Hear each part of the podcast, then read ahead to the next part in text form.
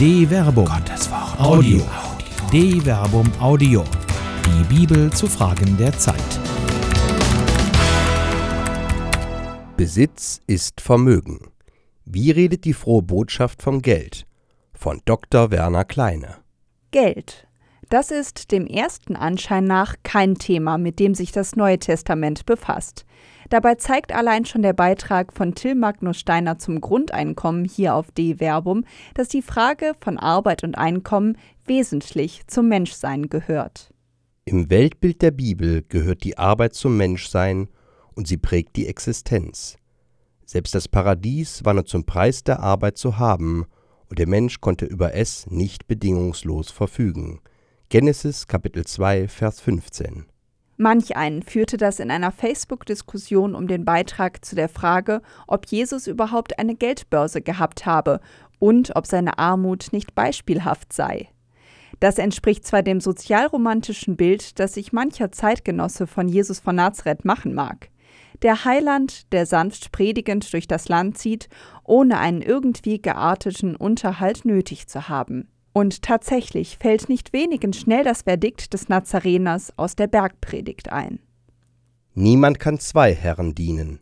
Er wird entweder den einen hassen und den anderen lieben, oder er wird zu dem einen halten und den anderen verachten. Ihr könnt nicht beiden dienen, Gott und dem Mammon. Matthäus Kapitel 6, Vers 24. Vergleiche auch Lukas Kapitel 16, Vers 13. Der Mammon erscheint hier als geradezu personifizierte Antipode Gottes. Was aber ist überhaupt der Mammon? Urvertrauen. Das Wort Mammon, hebräisch Mammon, ist aramäischer Herkunft. Der Ursprung des Wortes ist unbekannt. Im Aramäischen bedeutet es Besitz, Geld oder Reichtum.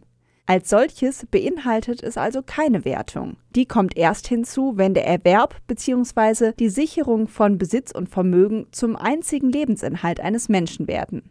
Ein solcher Mensch ist von der Urangst des Verlustes der Existenzgrundlage getrieben. Die Sorge um das Dasein ist freilich Teil des menschlichen Lebens.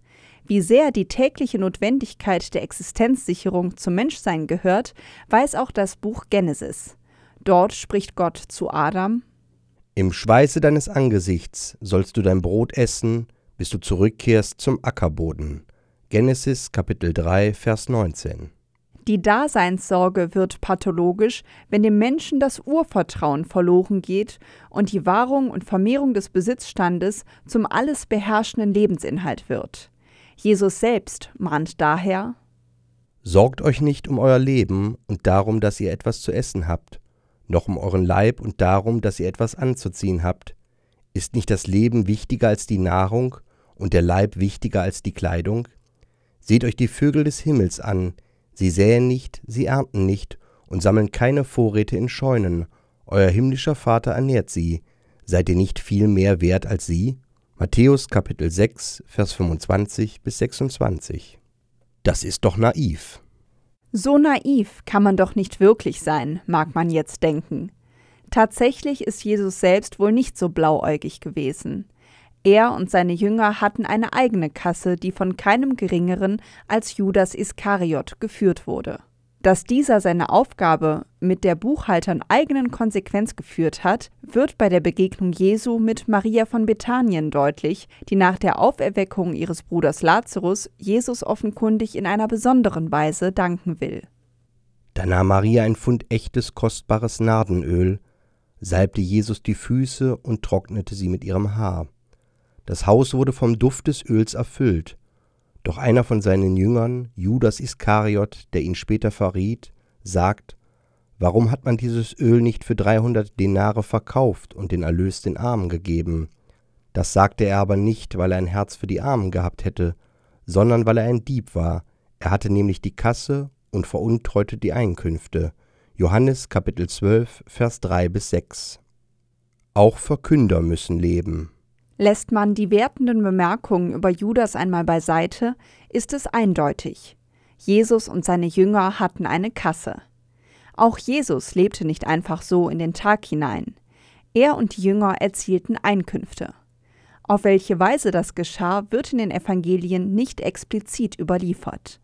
Freilich wird man davon ausgehen können, dass die Apostel einen Teil ihrer persönlichen Einkünfte etwa aus ihren Fischerbetrieben eingebracht haben werden. Die Evangelien sagen das zwar nicht ausdrücklich, es ist aber naheliegend.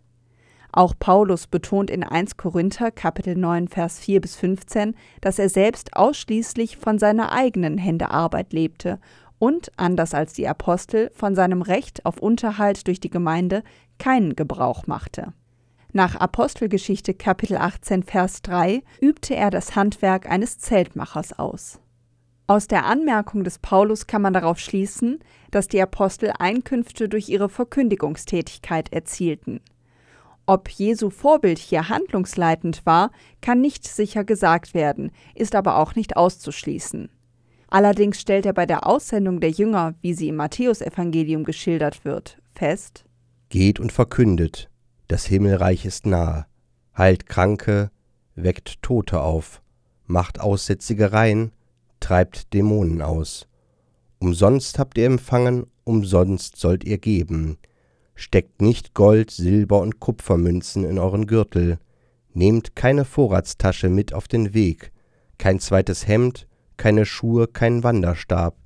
Denn wer arbeitet, hat ein Recht auf seinen Unterhalt. Matthäus Kapitel 10, Vers 7 bis 10. Im Schutz der Armut. Der Text legt das Recht auf Unterhalt fest, weist aber augenscheinlich die Annahme von Geld zurück. Bei näherem Hinsehen geht es aber nicht nur um den Verzicht auf monetäre Mittel. Die Weisung Jesu geht weiter. Die Jünger sollen nicht nur kein Geld mitnehmen, sondern auch keine Vorratstasche, kein zweites Hemd, keine Schuhe und keinen Wanderstab. Es scheint so, als würde hier dem totalen Besitzverzicht das Wort geredet. Und doch haben sie ein Recht auf Unterhalt. Der scheinbare Widerspruch löst sich auf, wenn man die Situation betrachtet, in die Jesus seine Jünger schickt. Sie sollen sich auf Wanderschaft begeben. Dabei sollen sie sowohl die Gebiete der Heiden und Samariter meiden und sich ausschließlich zu den Angehörigen des Volkes Israel begeben. Vergleiche Matthäus Kapitel 10, Vers 5 bis 6. Sicher weiß sich Jesus selbst zuerst zu seinem eigenen Volk gesandt. Die heidnischen und samaritanischen Gebiete waren allerdings für Angehörige des Volkes Israel auch aufgrund der bestehenden und gepflegten Feindschaften eine grundlegende Unsicherheit. Jesus will seine Jünger dieser Gefahr noch nicht aussetzen. Aber auch im eigenen Land war die Wanderschaft ein gefährliches Unterfangen. Straßenräuber gab es überall. Das Gleichnis vom barmherzigen Samariter Lukas Kapitel 10, Vers 25 bis 37, wird genau auf diesem alltäglichen Hintergrund erzählt. Der Verzicht auf äußere Kennzeichen von besonderem Besitz, Vorratstasche, Geldgürtel etc. schützte vor räuberischen Nachstellungen. Mehr noch, wer noch nicht einmal einen Wanderstock hatte, bei dem war offenkundig nichts zu holen. Warum sollte man einen solchen Mann überfallen? Das Recht auf Unterhalt. Die äußerliche Armut bietet also Schutz vor Übergriffen. Das Recht auf Unterhalt haben die Jünger gleichwohl. Matthäus verwendet hier das griechische Wort Trophäe, das wörtlich Nahrung oder Speise bedeutet. Der Unterhalt, den sich die Jünger durch ihre Verkündigungsarbeit auf der Wanderschaft verdient haben, bestand also aus Naturalien. Außerhalb der Wanderschaft dürfte das anders ausgesehen haben.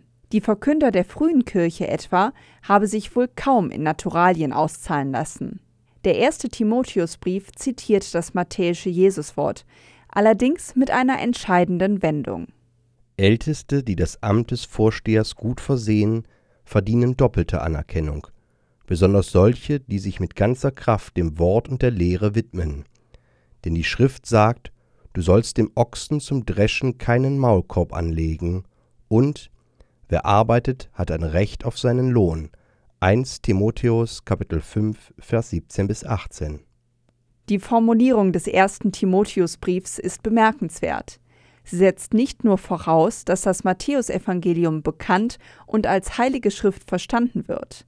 Der Autor des Briefes setzt es auch mit dem zur Tora gehörenden Buch Deuteronomium gleich. Aus dieser Schrift stammt auch das Zitat Du sollst dem Ochsen zum Dreschen keinen Maulkorb anlegen. Deuteronomium Kapitel 25 Vers 4. Selbst der Ochse hat ein Recht auf Unterhalt.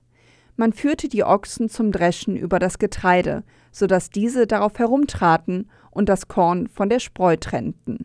Es war wohl üblich, den Ochsen dabei das Maul zu verbinden, um zu verhindern, dass er die frisch gedroschenen Körner frisst. Genau das aber soll nach der Weisung aus dem Buch Deuteronomium nicht mehr geschehen. Selbst dem Ochsen wird ein Recht auf Unterhalt für seine Arbeit zugesprochen. Die Weisung schiebt der Ausbeutung der Arbeitskraft des Tieres durch den Menschen einen Riegel vor. Nun ist im ersten Timotheusbrief allerdings nicht mehr von Unterhalt wie im Matthäusevangelium, sondern von Lohn, griechisch Misthos, die Rede. Misthos bezeichnet die Bezahlung für eine geleistete Arbeit, also eine der Arbeit entsprechende monetäre Gegenleistung. Den Ältesten, die der Gemeinde vorstehen, wird eine angemessene Geldleistung als Lohn zugesprochen.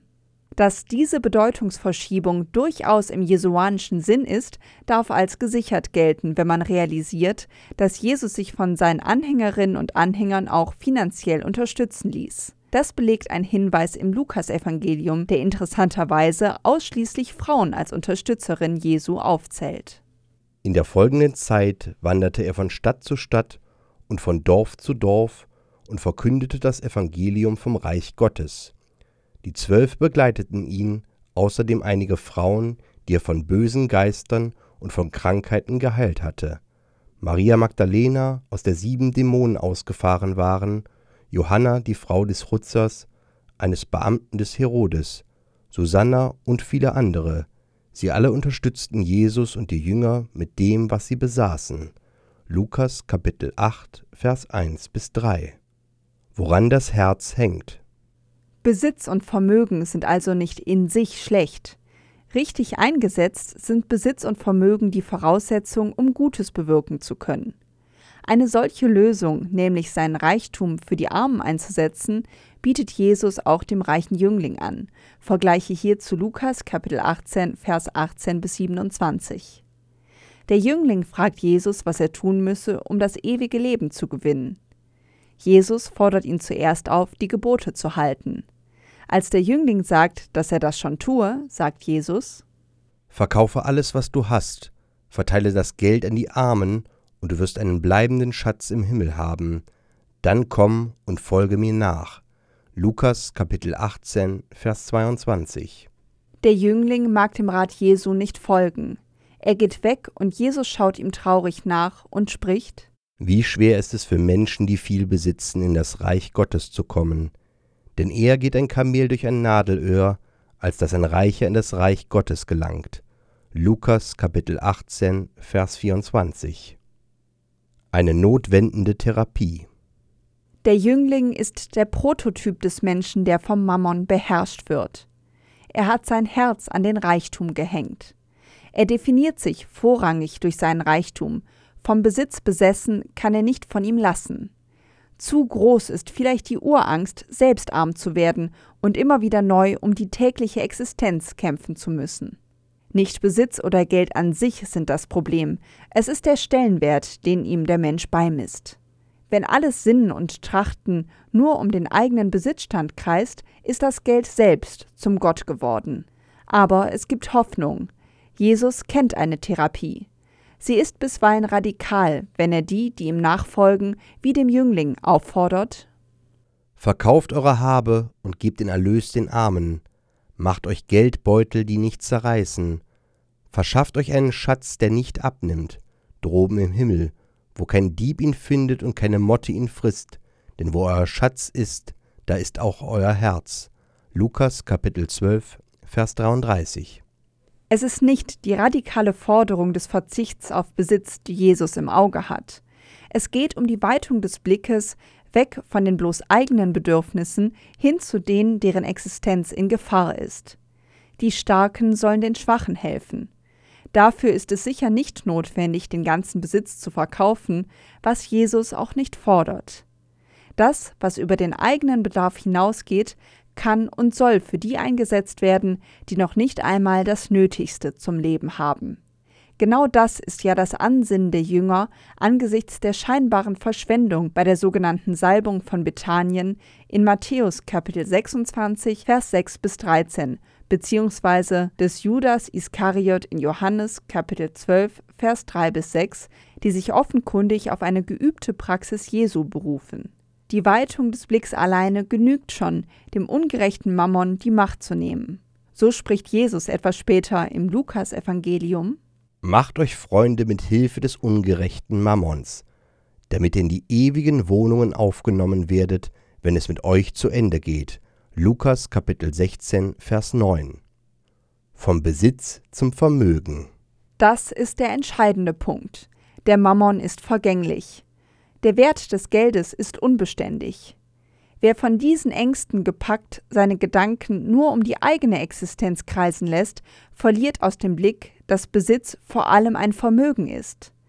Der Besitzende vermag anderen zu helfen. Eigentum ist deshalb keine Schande, aber ihm wohnt eine Verpflichtung inne, ihn zum Wohle anderer einzusetzen. Das festigt nicht bloß den sozialen Frieden, es ist, so sagt es Jesus selbst, letztlich auch ein Gottesdienst. Was ihr für einen meiner geringsten Brüder getan habt, das habt ihr mir getan. Matthäus Kapitel 25, Vers 40. Besitz als Vermögen der Schaffung von Gerechtigkeit ist also nicht in sich schlecht. Ob Jesus eine private Geldbörse hatte, muss offen bleiben. Besitzlos war er wohl nicht, denn erst durch den Besitz konnte er dem Mangel anderer abhelfen. Problematisch freilich ist das Festhalten am Besitz um des Besitzens willen. Wer derart dem Mammon verfällt, verliert sein Vermögen, Gerechtigkeit zu schaffen, mit allen den Konsequenzen, die das für den Einzelnen wie für die Gemeinschaft hat. Nicht ohne Grund hat bereits die frühe Kirche Regeln für den transparenten Umgang mit Geld entwickelt.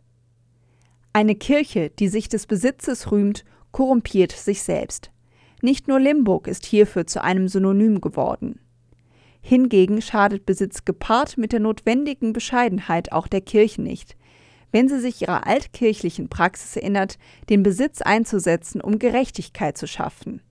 Gerechtigkeit zu schaffen ist das eigentliche Vermögen der Kirche. Eine Produktion der Medienwerkstatt des katholischen Bildungswerks Wuppertal Solingen-Remscheid.